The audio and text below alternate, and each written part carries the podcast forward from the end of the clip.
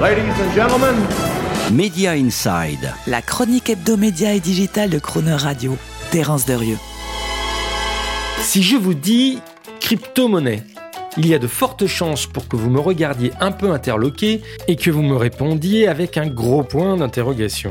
Et cela, pas seulement à cause de la complexité et de la technicité financière attachée à ce nouveau genre de devise digitale, mais surtout parce que ces différentes monnaies numériques révèlent jour après jour une inanité crasse et un vide sidéral qui confine au fake absolu.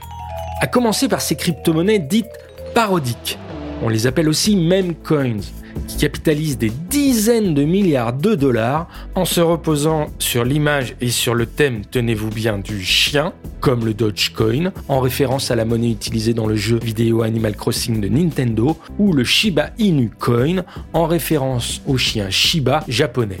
Et sans parler du très récent Floki Coin, né à la suite d'un tweet d'Elon Musk annonçant qu'il allait adopter un chiot et que son nom serait Floki.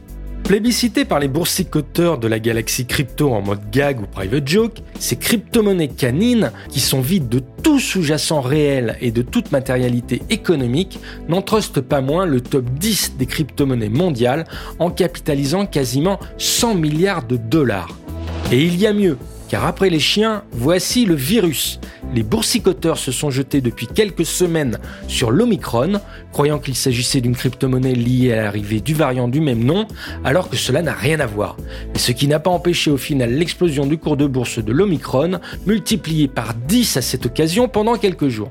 Des crypto-monnaies totalement fake donc, et qui font boule de neige et provoquent des valorisations elles aussi artificielles, comme celle de la plateforme de trading Robinhood, cotée au Nasdaq, qui réussit à atteindre une valeur en bourse de 20 milliards de dollars, alors même qu'elle réalise presque la moitié de son chiffre d'affaires grâce aux transactions financières réalisées avec ces tout-tout monnaies dont nous venons de parler.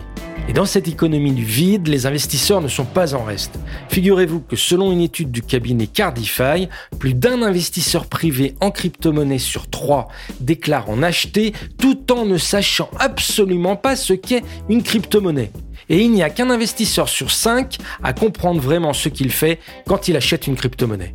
On reste donc un peu sans voix devant une telle inanité généralisée sur ce marché des crypto-monnaies, même si, il est vrai, on peut se rassurer en se disant qu'il ne représente pas grand-chose, avec ses 3 milliards de dollars de capitalisation boursière, soit environ 2% du PIB total mondial et moins de 5% de la croissance mondiale, de la valeur des actions qui, elle, a explosé 20 fois plus en passant de 60 000 à 120 milliards de dollars au cours des 18 derniers mois.